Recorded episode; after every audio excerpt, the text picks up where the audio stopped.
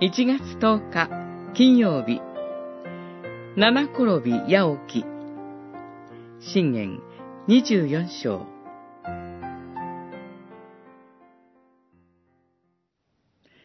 神に従う人は七度倒れても起き上がる。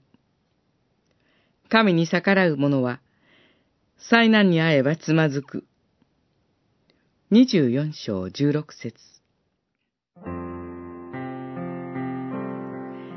神に従う人は倒れないということではありません。神を信じていても、災害に遭うこともあれば、病気になることもあります。時として思わぬ試練に遭遇することもあることでしょう。周りの人々から理解されないで辛い思いをすることもあることでしょう。それだけではなく、絶望し、倒れてしまうこともあります。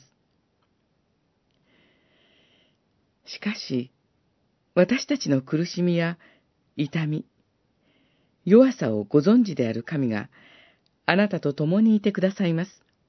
そして、慰め、守り、立ち直らせて、起き上がらせてもくださいます。今日の聖句は、神を信じる私たちの確信であり、神の約束でもあります。ローマの信徒への手紙、8章には、神を愛する者たち、つまり、ご計画に従って召された者たちには、万事が益となるように、共に働くということを私たちは知っています、とあります。28節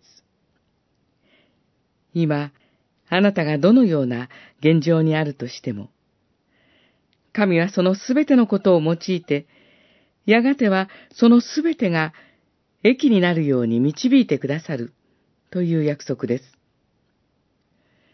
この約束を信じて希望を抱いて生きる者が神の民。私たち、キリスト者です。